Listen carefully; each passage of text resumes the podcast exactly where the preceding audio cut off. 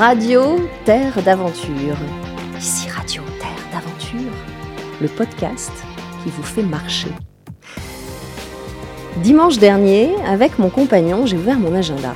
J'ai commencé à regarder les dates des prochaines vacances, des ponts du mois de mai. Pourquoi pas un week-end par-ci, quelques jours par-là, au soleil bien sûr, avec ce froid d'hiver. J'ai rêvé de plage et d'exotisme, quand soudain une petite voix a crié, quelque part dans ma tête, Flixcam un mot suédois, vous l'avez certainement déjà entendu, il est très à la mode depuis que Greta Thunberg a mis 32 heures en train pour aller à Davos l'an dernier.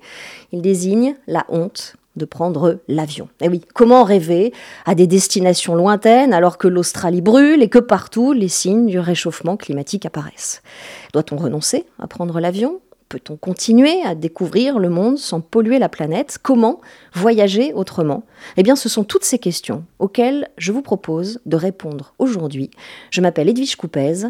Bienvenue dans Radio Terre d'Aventure, le podcast qui vous fait marcher, un podcast produit par Terre d'Aventure, le spécialiste du voyage à pied depuis plus de 40 ans. Alors pour aborder ce sujet du voyage responsable, je me suis entourée de plusieurs spécialistes, Lionel Abasque, patron de Terre d'Aventure, Bernard Giraud, président et cofondateur du fonds d'investissement Livelihoods qui est spécialisé dans les projets de reforestation, Ricardo Valencia Salas, partenaire de Terre d'Aventure au Pérou et Arnaud Leroy, président de l'ADEME. Bonjour messieurs. Bonjour. Une question.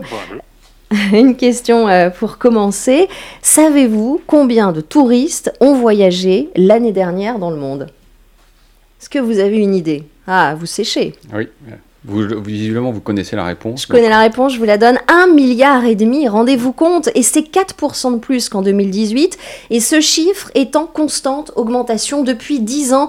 L'Organisation mondiale du tourisme annonce même 2 milliards 2 milliards en 2030. Alors bien sûr, le touriste génère des emplois, hein, 1 sur 11 dans le monde, c'est énorme, mais il a aussi des effets catastrophiques sur l'environnement, puisqu'il est responsable de 8% du total mondial des émissions de gaz à effet de serre, et en grande partie à cause de l'avion. Le transport aérien représente 3% des émissions, même 5 hein, si on compte les traînées de condensation. Alors dans ce contexte, Lionel Abbas, que je me tourne vers vous, comment on fait quand on est à la tête d'une agence de voyage comme Terre d'Aventure pour continuer à proposer des destinations lointaines à ses clients? Eh bien, il y a plusieurs solutions. La première, effectivement, c'est euh, d'envisager des solutions euh, technologiques alternatives à l'avion, euh, telles que le pétrole, pour qu'il soit moins consommateur d'émissions à effet de serre on va en reparler. La deuxième, c'est de, réduire euh, l'empreinte carbone lorsqu'un de nos clients voyage à l'étranger, euh, par exemple en favorisant les lignes directes, euh, en favorisant les avions neufs. Et puis en attendant tout cela, et c'est le plus important, et c'est ce que nous menons depuis plusieurs années, depuis plus de dix ans, c'est d'absorber notre propre empreinte carbone. Alors on va revenir sur ces trois euh, solutions que vous proposez. Déjà donc développer, agir sur les technologies pour les rendre, pour rendre en fait l'avion moins polluant. C'est ça? Comment est-ce qu'on peut faire? Alors à ce niveau-là, bien entendu, en tant que terre d'aventure, nous n'avons pas la main puisque les technologies sont maîtrisées par les avionneurs. Euh, on sait très bien que les évolutions technologiques euh, alternatives existeront mais, peut-être pas avant 20 ans, 30 ans, 50 ans. On parle beaucoup de l'avion à hydrogène notamment. Mhm. Donc en attendant, sur cette partie-là, nous, nous sommes favorables à euh, euh, flécher des investissements euh, colossaux hein, à l'échelle européenne, à l'échelle mondiale, pour euh, participer à ces, à ces évolutions technologiques. Ouais, il y a les biocarburants, vous disiez. Air France, d'ailleurs, teste déjà euh, de l'huile de friture pour euh, faire voler ses avions entre San Francisco et, et, Paris. Alors, il y a beaucoup de... On prône aussi le renouvellement des flottes pour avoir des avions qui soient plus neufs et donc moins polluants. Un 10 à 20 quand même de, de, carburant en moins sur les avions de nouvelle génération, donc c'est pas rien. on peut aussi parler de l'écopilotage, comment on va optimiser la trajectoire pour que du coup, eh bien, les avions polluent moins, roulent moins on peut aussi, ça c'est pas bête, alléger les sièges. C'est ce que fait EasyJet d'ailleurs, qui a un très bon bilan carbone. Et étonnamment, on n'aurait pas forcément pensé que les low avaient un bon bilan carbone, mais en allégeant les sièges, eh ben, du coup, l'avion est moins lourd, il utilise moins de carburant. quoi. Oui, oui, complètement. EasyJet, effectivement, a la flotte euh, la, plus, la, plus récente, hein, puisque c'est une compagnie assez jeune, comme Ryanair d'ailleurs. Euh, quand vous prenez un avion euh, via EasyJet, vous vous rendez compte que l'avion est systématiquement plein. Donc ils optimisent leur taux de remplissage, et ça c'est à la limite le plus important. Mhm. Et puis effectivement, ils travaillent sur des, des allègements de l'avion en permanence, et cela favorise effectivement la, la moindre consommation de, de, de, de carbone. Comment est-ce qu'on peut financer ces nouvelles technologies? Le gouvernement a mis en place une éco-contribution sur les billets d'avion, là, euh, début janvier. Euh, ça, peut marcher, ça? Non, ça ne peut clairement pas marcher, puisque d'abord, euh, cette éco, éco-taxe est beaucoup trop faible. Elle est entre 2 et 5 ou 6 euros de mémoire. par ailleurs, elle est fléchée essentiellement sur du renouvellement de la flotte au niveau, au niveau des, trains. or, quand vous prenez un Paris-Sydney, je ne vois pas bien le rapport entre effectivement euh, cette écotaxe et puis, euh, et, puis, et puis la flotte française. Et, euh, et puis d'autre part, elle n'est pas assez importante. Hein. C'est-à-dire que nous, nous prenons une taxe carbone compris entre 50 et 100 euros, et qu'elle soit beaucoup plus importante et qu'elle soit fléchée uniquement sur des investissements dans les nouvelles technologies à l'échelle européenne, dans un premier temps. Là, c'est plus facile de s'entendre, même si c'est pas toujours simple, et plus tard à l'échelle mondiale.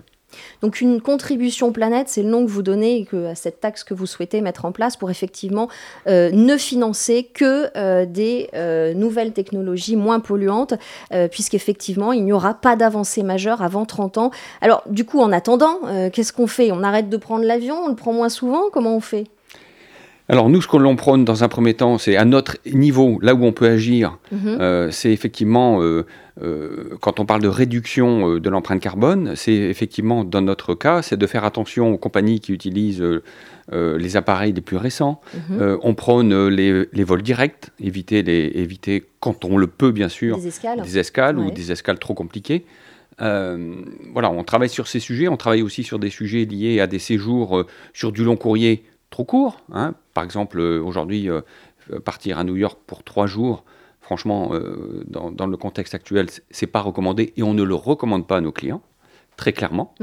Euh, et, puis, et puis, quand on a fait tout cela, euh, il faut aller au-delà. Et au-delà, en attendant, c'est d'absorber l'empreinte carbone générée par nos clients et générée par nos équipes qui voyagent à l'étranger. Oui, et ça c'est vraiment la solution que, que, vous défendez à Terre d'Aventure pour compenser les émissions de CO2 produites par euh, ces voyages. On le sait, hein, les compagnies aériennes s'y mettent, euh, on parle encore d'EasyJet, mais compensation intégrale depuis euh, novembre dernier.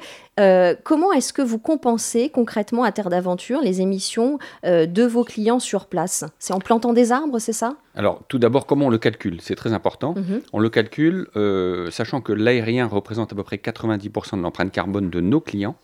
On le calcule avec la méthodologie de l'ADEME, qui est une méthodologie extrêmement euh, contraignante, beaucoup plus contraignante que celle de la DGAC. Le rapport entre la les direction de l'aviation civile. Voilà. Le rapport entre les deux, pour vous l'indiquer, est de 1 à 2,5. Donc on se met dans une situation où effectivement on tient, tient compte en particulier des traînées euh, euh, liées à, l'aérien, du refueling à terre. Mhm. Euh, donc ça c'est le premier élément. une fois qu'on a calculé l'empreinte carbone de nos clients, en face, effectivement, on a mis en place des, projets de reforestation, en particulier avec, essentiellement avec Livelihood d'ailleurs, euh, qui nous permettent de générer euh, des crédits carbone qui sont euh, l'exacte absorption de l'empreinte générée par nos clients. Et alors, ces crédits carbone, après, il y a eu toute une polémique autour des crédits carbone et d'un marché qui aurait. voilà, vous, vous les annulez. Ils ne sont pas revendus. C'est important de le signaler, je crois. Bien entendu, ils ne sont pas revendus. Deuxième élément, on ne parle plus de compensation, mais d'absorption. Quelle est la différence? Parce que la, compensation, c'est euh, j'ai une empreinte carbone, j'achète des crédits sur le marché, j'ai compensé. Nous, on n'est pas du tout dans ce modèle-là. Nous, on est dans j'ai de l'empreinte carbone, je définis des projets de reforestation, et au fur et à mesure de la replantation des arbres, j'obtiens des crédits carbone au fur et à mesure du temps sur des projets à 20 ans et une fois ces crédits carbone euh, obtenus, je les annule. Donc on n'est pas du tout dans le même schéma.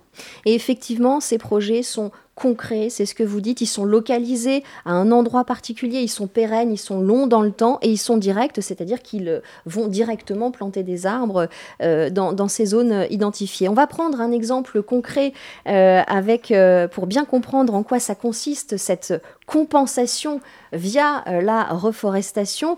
Bernard Giraud, vous êtes le cofondateur du fonds d'investissement Livelihoods, qui regroupe une dizaine de grands groupes, dont Voyageurs du Monde et Terre d'Aventure. Donc, vous avez notamment replanter la mangrove au Sénégal sur une surface équivalente, je crois, à celle de Paris. Donc c'est vraiment un projet d'envergure, d'importance, et ce sur plusieurs années. Et vous avez aussi un projet en cours en Indonésie avec Terre d'Aventure, justement. Est-ce que, Bernard Giraud, vous pouvez nous dire en quoi consiste ce projet en Indonésie? Très bien, bah, en effet, vous vous souvenez peut-être qu'il y a quelques années, il y a eu un tsunami qui a détruit euh, une partie des côtes de l'île de Sumatra et le projet consiste à reconstituer cette mangrove, et donc avec les villages, avec les populations locales. Et donc euh, le fonds Livelihoods investit dans la replantation de, ces mangroves tout au long de la côte, entre une ville qui s'appelle Medan jusqu'à l'extrême nord de Sumatra, la région de Banda Aceh. Donc nous reconstituons avec les populations locales des, sortes de protection de mangroves tout au long de la côte et on verra que ces mangroves ne sont pas seulement une protection de la côte, mais qu'elles sont aussi un moyen pour les populations locales, euh, un moyen de vivre. Et c'est là en fait tout l'intérêt de ce genre de projet. On parlait de la mangrove au Sénégal où vous avez un recul aussi bien plus important euh, euh, que sur ce projet en Indonésie. C'est effectivement, il y a une dimension environnementale, mais il y a aussi une dimension sociale avec les populations locales. Il y a un impact direct et c'est ça qui donne une pérennité au projet, c'est ça?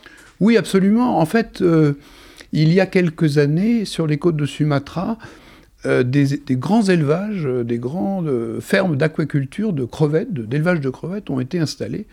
Et on avait détruit la mangrove pour pouvoir installer ces, grandes, ces grandes, exploitations d'élevage de, de, crevettes. Et en fait, au bout de quelques années, des maladies sont, sont, sont apparues dans ces élevages les élevages ont disparu euh, et, la mangrove avait été coupée. Donc en fait, ce qu'on reconstitue aujourd'hui, c'est à nouveau des activités humaines, comme par exemple euh, l'élevage des poissons, l'élevage des, des, crustacés, euh, les crabes, qui sont très consommés dans cette région d'Asie. Et les, les, fermes sont installées, les bassins d'aquaculture sont installés à l'intérieur de la mangrove. Donc on reconstitue la mangrove, mais au lieu de la détruire, c'est au contraire la mangrove qui protège. Et d'ailleurs, il y a quelque chose de très intéressant parce que on a découvert qu'un palétuvier une certaine espèce les de. qui poussent dans la mangrove. Voilà, les palétuviers, ce sont il y a toutes sortes d'espèces de palétuviers qui poussent donc les pieds dans l'eau. Euh, et il y a une espèce de palétuvier qui produit une espèce de euh, d'antibiotique. Et quand les feuilles tombent dans l'eau, en fait, ça protège. Euh, et donc, en fait, ces fermes, on a aujourd'hui un objectif de de créer près de 1000 fermes de petites exploitations familiales tout au long des villages, à l'intérieur de la mangrove. Et plus ça profite aux populations, en fait, plus elles vont défendre ce projet, moins il y a de risques qu'ils soient à nouveau déforestés ou... Complètement. Je, crois que la, principale raison du succès des projets euh, livelihoods, que ce soit dans la mangrove ou que ce soit dans d'autres domaines, puisqu'on fait des projets aussi de reforestation ou même d'agriculture dans certaines euh, régions du monde, en Afrique et en Amérique latine, et pas seulement en Asie, c'est précisément que ce sont les populations locales qui, le font, c'est porté par elles, et si c'est porté par elles, c'est parce qu'elles en bénéficient. Les poissons sont pour, euh, pour les villages, les fruits sont pour les paysans, le bois est pour les paysans, la restauration du terre, des terres, des sols, par exemple, profite aux, aux agriculteurs. Donc je crois que c'est ça la vraie raison du succès. Et d'ailleurs, ça fait partie de votre cahier des charges quand vous choisissez d'investir dans un projet de reforestation, parce qu'il y a eu une polémique aussi sur euh, mhm. des forêts, bah, on plante des arbres, mais au final, ils ne sont pas entretenus, ou bien ils vont euh, euh, se mettre à la place de l'agriculture des populations locales, et donc ça n'a pas marché. C'est comme ça que vous les choisissez, c'est ça hein? Bah, Pour nous, c'est vital, puisque on est engagé avec des entreprises comme Voyageurs du Monde à mesurer le carbone qui est séquestré dans les, dans les arbres pendant 20 ans. Donc euh, il ne s'agit pas d'investir, euh, on investit des sommes importantes pour permettre ces grands projets. Combien par exemple pour euh, l'Indonésie? bah, Un projet comme l'Indonésie, on investit entre... On a, investi deux fois d'ailleurs, une première fois 4 millions et on réinvestit plus de 5 millions dans le deuxième projet. Donc ce sont des sommes importantes. Et donc c'est essentiel pour nous que ces plantations soient suivies, protégées. Et s'il y a le moindre problème, et ça arrive quelquefois, il peut y avoir des cyclones, il peut y avoir des inondations, il peut y avoir des sécheresses, eh bien, euh, d'être euh, présent pendant toute la durée du projet. Et donc, ça absorbe beaucoup de CO2 Alors, bien sûr, euh, on choisit aussi les écosystèmes en fonction de leur capacité à, absorber, à séquestrer du, carbone. Il se trouve qu'une mangrove en milieu tropical, donc en milieu chaud, humide, et qui pousse les pieds dans l'eau, donc la, la, pousse est évidemment euh, rapide. Dans nos pays tempérés, en général, l'hiver, les arbres ne poussent pas beaucoup. Et on choisit évidemment des écosystèmes qui ont une capacité de stockage de carbone importante. Vous avez des chiffres pour qu'on se rende compte à peu près de ce que ça Ah oui, bien sûr. Euh, un, projet comme euh, le projet d'Indonésie euh, va séquestrer un million et demi de tonnes de CO2 sur une période de 20 ans. Alors évidemment, il faut être patient parce que les arbres, ont les plantes minuscules, ce sont des graines au départ, les propagules, ce qu'on appelle les propagules des palétuviers, ce sont des graines qui sont les fruits de l'arbre. Donc ensuite, ça va devenir des petits, des petits arbres et ça met évidemment un certain temps à pousser. Mais euh, sur 20 ans, c'est quand même tout à fait considérable. Lionel Abbas, que vous me disiez en préparant cette émission, que de plus en plus de clients de Terre d'Aventure veulent avoir des explications sur ces projets euh, d'absorption, de reforestation. C'est ça Ils sont intéressés par cette démarche oui, oui, complètement. Lorsqu'on s'est lancé dans ces projets avec Bernard il y a plus de 10 ans, au départ, on l'a fait par euh, essentiellement intérêt euh, philosophique et parce que parce qu'on considérait qu'il fallait il fallait qu'à notre échelle on fasse euh, ce, qu'il fallait pour préserver les, terres. Mais aujourd'hui, avec l'actualité du moment, hein, vous en avez parlé en mhm. introduction, effectivement, on se rend compte qu'on a de plus en plus de clients qui non seulement sont intéressés au sujet, mais nous posent des questions extrêmement techniques sur les projets euh, gérés par Livelihood en particulier. Donc il faut effectivement que nous, euh, on, soit en capacité de le faire.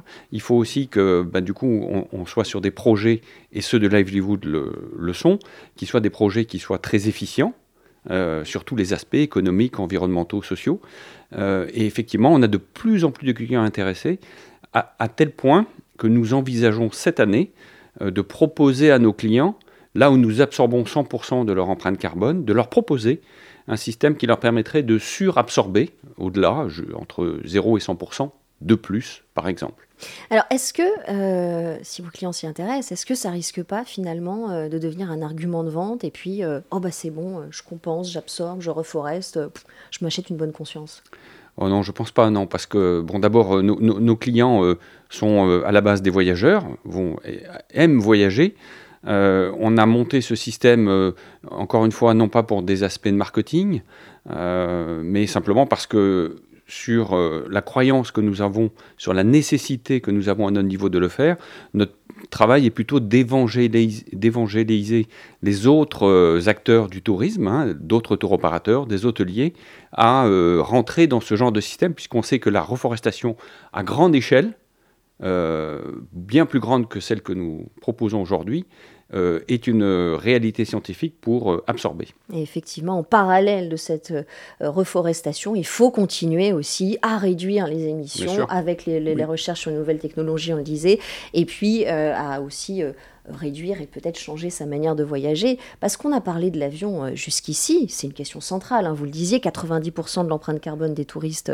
euh, passe par l'aviation, mais c'est sans compter aussi l'hôtellerie, la gestion des ressources, des déchets une fois sur place, et là encore, l'impact du touriste peut être ravageur. À Bali, je vous donne un exemple, les déchets qui sont laissés par les touristes polluent tout simplement les plages. L'agriculture locale aussi est menacée par la surexploitation de l'eau par les golfs et, les hôtels.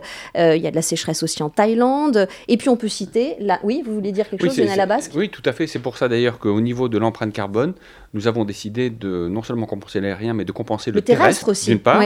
Et dans deux ans, l'ensemble de nos voyages seront en zéro plastique. C'est-à-dire qu'il n'y aura plus un seul plastique sur l'ensemble des voyages de Terre d'Aventure dans les deux ans. C'est notre engagement et on y travaille euh, de, notamment avec Marc, qui, aura l'occasion peut-être d'en parler. Mais c'est un sujet très important pour nous et l'objectif, c'est le zéro plastique dans deux ans. Évidemment, parce qu'il faut euh, préserver, ça fait partie de cette définition du tourisme durable, de préserver la nature, la biodiversité qu'on va trouver euh, sur place. bonjour Ricardo Valencia Salas. Bonjour. Vous êtes, vous, au Pérou. Vous êtes le partenaire de Terre d'Aventure.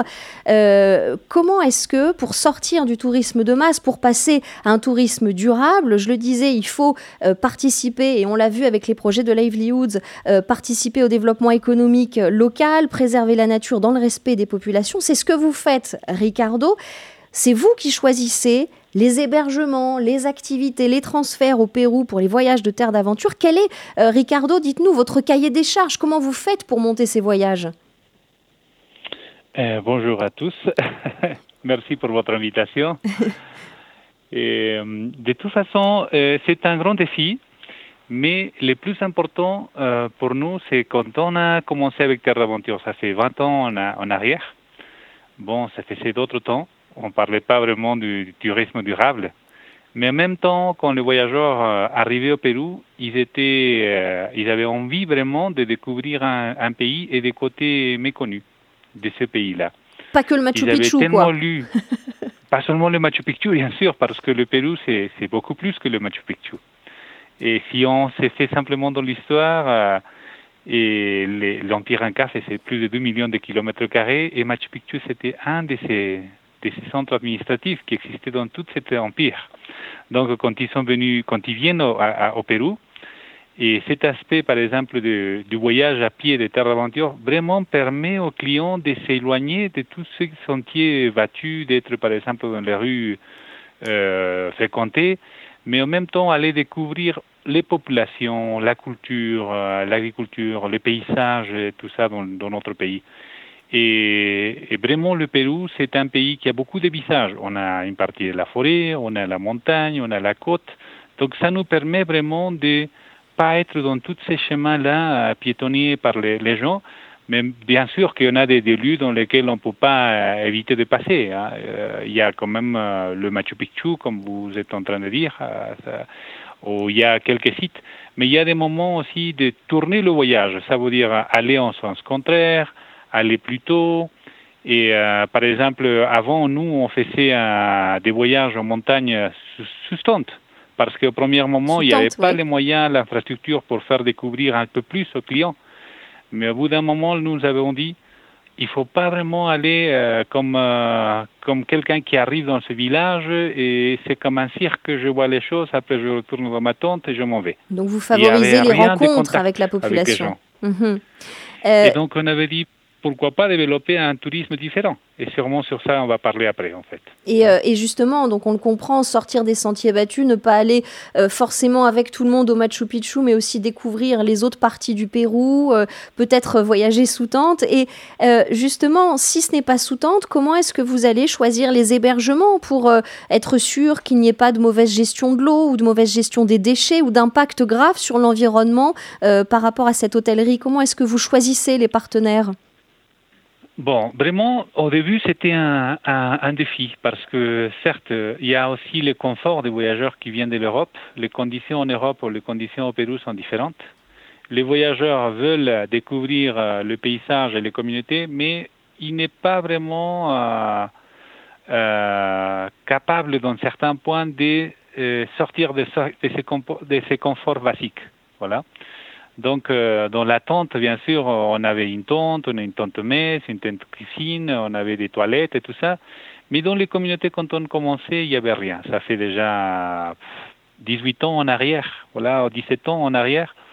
On avait décidé de faire un fonds, voilà, travailler avec un fonds et de commencer à appuyer nos, nos multiers, les personnes qui ont travaillé dans la campagne parce qu'ils connaissaient déjà un peu le tourisme et donc ça pouvait profiter aux populations locales, créer des emplois.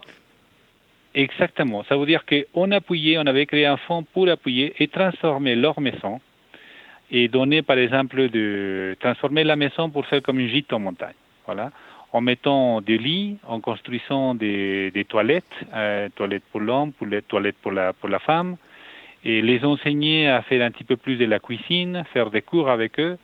Donc on avait pris à peu près 12, deux à, quatre ans pour justement faire partir le projet. Voilà. Et une fois qu'on avait déjà fait le projet, nous, on était derrière, justement pour, euh, amener euh, mhm. euh, les plombiers pour que les conditions de l'eau fonctionnent bien, et faire par exemple faire faire le, lit avec un charpentier, et faire par exemple un peu les draps et les faire venir dans nos cours de cuisine qu'on faisait pour nos cuistots de montagne aussi. Et donc petit à petit, les projets avaient commencé. Et on voit bien Au lieu effectivement. de dormir sur tente, on voulait que les clients puissent découvrir avec l'habitant le paysage, la culture et ses activités. Donc, euh, on avait commencé avec certaines communautés comme Chinchero, on avait commencé avec Uchucosco et Patabamba. L'idée, c'était que au lieu de dormir sur tente, les clients aillent dormir chez l'habitant et à la nouvelle étape dans une autre communauté et la prochaine étape dans une autre. Et en même temps, de découvrir aussi avec eux-mêmes leur activité. Et on voit bien donc du coup l'échange que ça. De terre, euh, et donc le défi était, était euh, assez, assez grand. Mais au bout d'un petit temps qu'on avait commencé et en étant derrière, parce que on était avant, au milieu et après, on devait toujours surveiller comment c'était les conditions pour que les clients puissent profiter, que les locaux en même temps soient contents et en même temps qu'ils puissent découvrir la culture. Donc une fois que les clients allaient chez eux, déjà la démarche des, paysans c'était différente parce qu'ils disaient pas il vient les touristes me faire des photos et je m'en vais. Ils disaient il vient mon client, il vient quelqu'un qui va partager ces choses avec nous. Et carrément, simplement ces changements de, de, pensées, de mentalités a fait un changement énorme pour lui, pour les paysans qui pouvaient déjà avoir une entrée économique pour lui, et en même temps découvrir une nouvelle culture parce que quand même il y a des échanges. Les échanges c'était tellement important avec les guides qui, traduisaient et qui pouvaient bien expliquer la vie des gens et tout. Et en même temps, par exemple, les clients qui partaient avec une connaissance différente et un échange riche mieux que d'être simplement sur la tente et aller une après-midi, peut-être, ou un petit moment là avec eux. L'aspect de passer la nuit, de manger avec eux, de prendre le petit déjeuner, ça, ça a changé complètement son voyage. Et c'est euh, effectivement cet échange qui est intéressant. Merci Ricardo, c'est effectivement cet échange que vous avez très bien décrit qui permet de passer à un tourisme durable où les populations sont gagnantes et les voyageurs aussi parce qu'ils découvrent, vous l'avez très bien décrit, un Pérou différemment. Euh, parce qu'on a, parlé euh, de la responsabilité des compagnies aériennes, des tours opérateurs, mais finalement pour aller vers ce modèle de tourisme durable, il faut que tout le monde prenne ses responsabilités. Et là, il faut que les touristes soient aussi acteurs. Arnaud Leroy, vous êtes président de l'ADEME, l'Agence de l'environnement et de la maîtrise de l'énergie. Comment est-ce que les touristes peuvent-ils agir en prenant le train plutôt que l'avion quand c'est possible? Euh, bonjour à, tous et tous. Oui, ça c'est clair qu'il y a quand même un, élément euh, de comportement individuel qu'il va falloir euh, regarder de près. Donc c'est aussi en limitant les longs trajets, parce que vous savez, l'avion vis-à-vis du train, par exemple, si demain vous partez en vacances au Pérou, c'est difficile pour un Parisien d'aller au Pérou en train. Effectivement, il y a le bateau, euh, mais ça risque d'être un peu long quand même. et voilà, il faut qu'on regarde bien l'allocation qu'on fait de son quasiment budget carbone individuel. Donc il y a des, longs trajets qu'on ne pourra pas faire en train, mais ça veut dire aussi qu'il faut, pour les trajets moyens et trajets courts, réimprimer une vraie politique de train, et c'est notamment toute la question des trains de nuit qui font euh, souvent euh, l'actualité. Et donc ça, c'est un élément important. Donc moi, je crois sincèrement que le train, et c'est une des recommandations qu'on fera, nous, au ministre Lemoine, euh, suivant la, mission qu'il m'a confiée sur le tourisme durable, de euh, reprendre le chemin des trains de nuit pour pouvoir permettre aux, voyageurs de voyager différemment. Le, TGV, c'est beaucoup moins polluant, c'est 40 fois moins polluant, c'est ça que l'avion, hein, je crois. Oui, et il n'y a pas que le TGV. Je pense qu'il faut faire attention avec euh, la question du train. On parle aussi de train de nuit intercité. Donc on n'a on pas un besoin de vitesse comme on peut avoir pour le, le train, le TGV. Il fut un temps, vous aviez un train qui faisait Lille-Hendaye en une nuit, donc qui permettait de voyager euh, correctement, euh, de manière intelligente. Ça, c'est pas du TGV, donc c'est aussi une complémentarité vis-à-vis du TGV. Comment est-ce que les touristes peuvent agir euh, aussi On, l'a vu avec cet exemple d'hébergement chez l'habitant que Ricardo nous décrivait au Pérou. il faut faire attention à aller dans certains hôtels, pas dans d'autres. Il y a des labels, je ne sais pas, sur lesquels les touristes peuvent aller chercher. Oui, il y a plusieurs labels. Donc, euh, euh, il y a le label, euh, l'écolabel européen, par exemple, qui est celui le plus disséminé à l'échelle européenne. En France, on a la clé verte, par exemple, qui permet d'identifier certains établissements qui font attention à leur politique d'achat, leur politique d'équipement, notamment tout ce qui est savon, question des, tissus, du coton pour les, les serviettes de bain, des choses comme ça, qui essaient de limiter des opérations non nécessaires, comme le changement de, du serviette de bain chaque jour, les emballages plastiques, bien entendu. Alors, ce qu'on peut, faire aussi, c'est euh, faire attention, parce que je sais qu'il y a beaucoup de touristes qui sont intéressés pour euh, aller vers des hôtels ou en tout cas payer parfois une petite contribution pour des programmes de compensation. Il faut surtout faire attention au sérieux derrière ces programmes de compensation. Donc c'est important que vous ayez eu ces exemples qui fonctionnent bien juste avant, parce qu'on a aussi, c'est un peu la jungle. Exactement, et on a vu euh, effectivement comment euh, ces projets devaient être labellisés directs et concrets euh, et pérennes dans le temps. On a expliqué tout à fait tout ça à Arnaud Leroy. Est-ce que vous pensez, en tant que président de l'ADEME, qu'il faut, je ne sais pas, mettre en place des quotas de, pour, certains sites pour limiter le tourisme? Bah, en tout cas, il y a certaines destinations qui le font. Hein. Vous prenez les temples d'Angkor. Il y a certaines destinations aussi en Thaïlande, là justement où il y avait eu le tournage de la plage on a vu justement cette plage ravagée. Donc il y aura peut-être des, dispositifs et des dispositions à prendre, aussi bien pour le tourisme lui-même, le touriste lui-même qui, veut de la qualité. Donc c'est sûr qu'aller visiter un endroit où vous êtes 100 000 au même moment, bah, vous n'avez pas du tout d'accès, vous pouvez pas prendre de photos correctes, vous pouvez pas euh, dire, profiter de l'instant que vous passez en tant que touriste. Et de l'autre côté, bah, vous avez aussi à protéger certains sites, notamment voilà, pour tous les grands sites naturels. Alors je ne sais pas si nous y viendrons, mais en tout cas, on voit très bien qu'on commence à avoir des réflexions sur la, politique du chiffre, à savoir euh, attirer 100, 110 millions euh, de touristes euh, dans notre pays pour peut-être un petit peu moins, mais de mieux, mieux touristes qui font plus attention, qui sont vigilants, qui s'intéressent à la biodiversité, parce qu'on parle beaucoup du carbone, donc du climat. La biodiversité est un enjeu aussi massif, et l'exploitation touristique, on va dire, de masse, a un impact conséquent sur la biodiversité. Bien évidemment. Et on peut donc euh, décider de soutenir, de protéger cette biodiversité, euh, mais aussi d'aller euh, soutenir directement les populations locales par exemple, en se rendant, euh, bah, pourquoi pas, dans des coopératives agricoles, dans des associations, dans des villages de femmes, euh, pour acheter bien ces souvenirs plutôt qu'à l'aéroport Made in China. Thibaut Ringo, vous êtes justement notre chroniqueur souvenir du jour en tant que patron des boutiques Altermundi. Vous soutenez euh, cette dimension sociale du tourisme durable. Quels conseils vous pouvez donner aux voyageurs pour, pour aller aider réellement les populations locales? Bonjour. Euh, oui, mais c'est quelques conseils déjà, c'est d'essayer de trouver un produit qui soit respectueux de l'homme et de l'environnement, tout simplement. Euh, je pense que ça, c'est vraiment euh, un point essentiel. Donc, respecter l'homme, en effet, ça veut dire essayer d'aller vers le circuit le plus court possible. Penser artisanat, penser à un produit qui a été fait sur place, penser à aller acheter directement chez le producteur. si possible, un producteur qui va soutenir une, cause comme le, travail des femmes, le travail des, des, minorités, le travail des personnes handicapées. voilà, ça, c'est vraiment important. aller vers un produit équitable, issu d'un commerce équitable. Il existe des labels comme WFTO qui vont certifier euh, euh, ce point-là. Donc ça, c'est le premier point. Et puis le côté environnemental, c'est d'essayer de trouver le matériau le plus naturel possible, éviter le fameux plastique, bien entendu, sauf s'il est recyclé, parce qu'on peut aussi recycler du plastique, ça c'est intéressant. Euh, voilà, aller vers un matériau le plus naturel possible.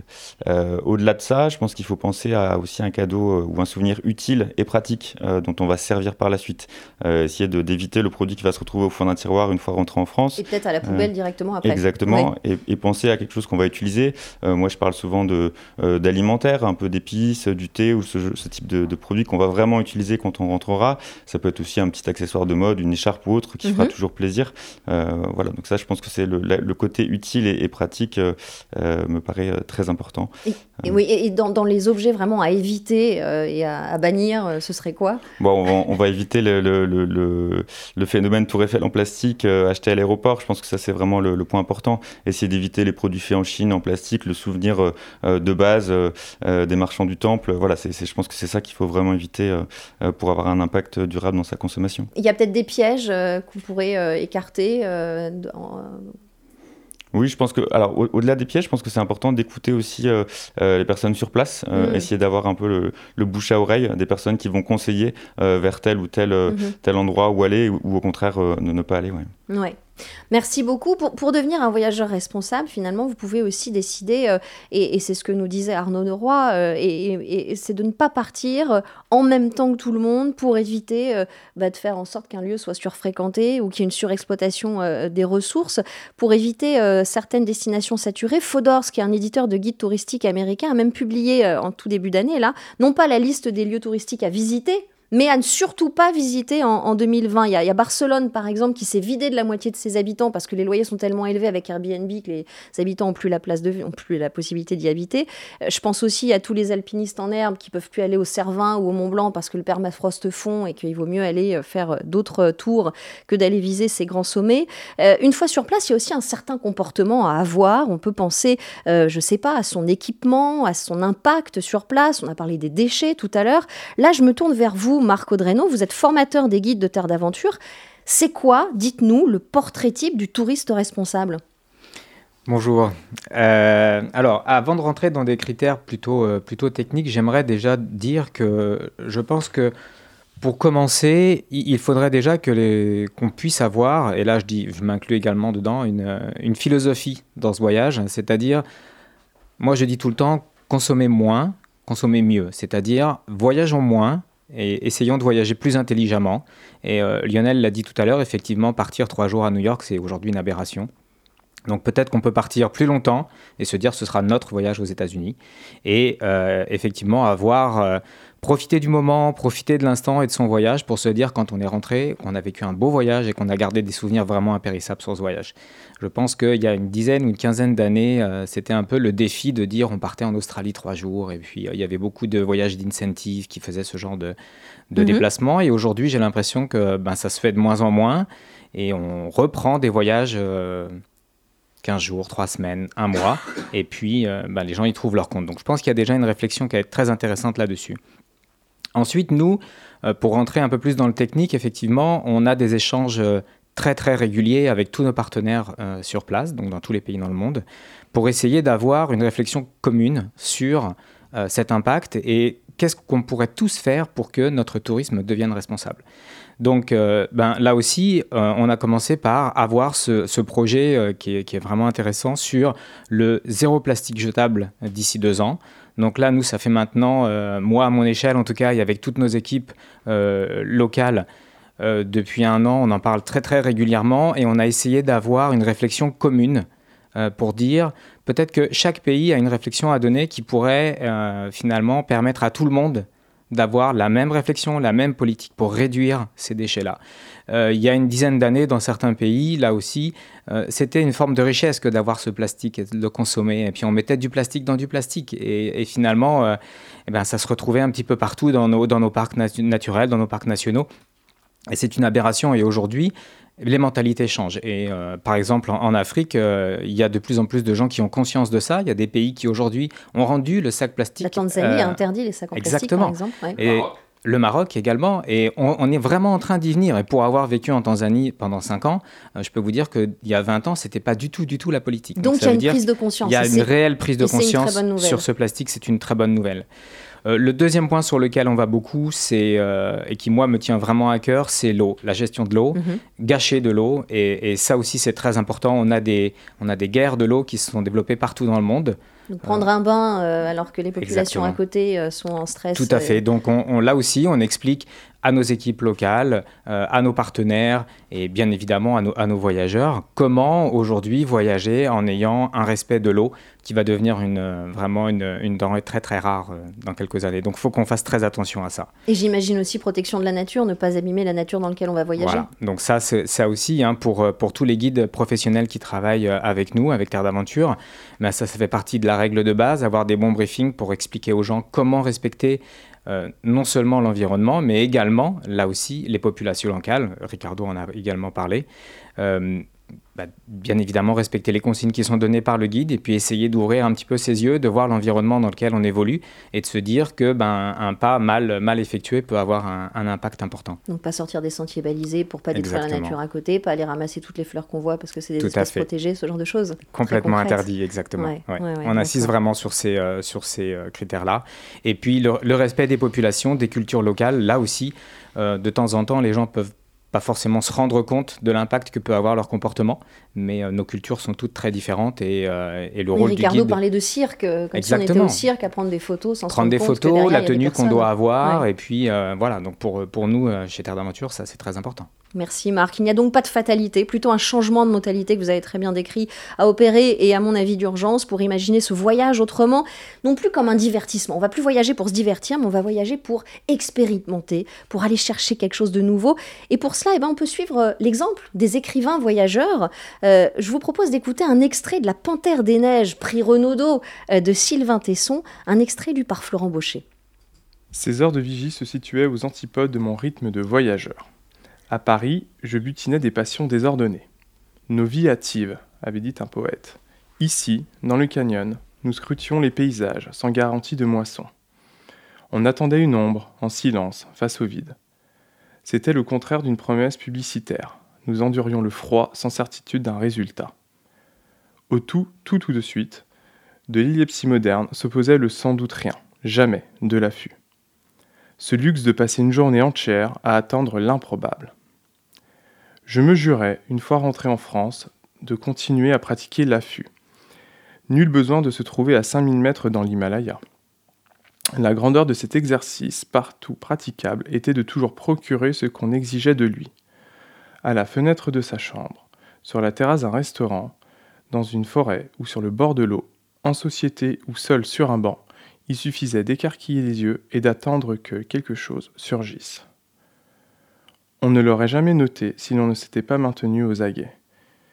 Et si rien n'arrivait, la qualité du temps passé s'était trouvée accrue par l'attention portée. L'affût était un mode opératoire. Il fallait en faire un style de vie. Voilà cet extrait euh, de La Panthère des Neiges de Sylvain Tesson. Que nous disent finalement euh, ces écrivains voyageurs? Eh bien que nous pouvons voyager autrement, qu'il existe euh, des alternatives, le slow voyage pour partir moins souvent mais plus longtemps, pour visiter peut-être simplement une région et non pas tout un pays au pas de course. Le staycation aussi, euh, un anglicisme pour partir en vacances dans sa propre ville ou dans sa propre région. Et on a de la chance, nous, euh, à Paris, première destination mondiale.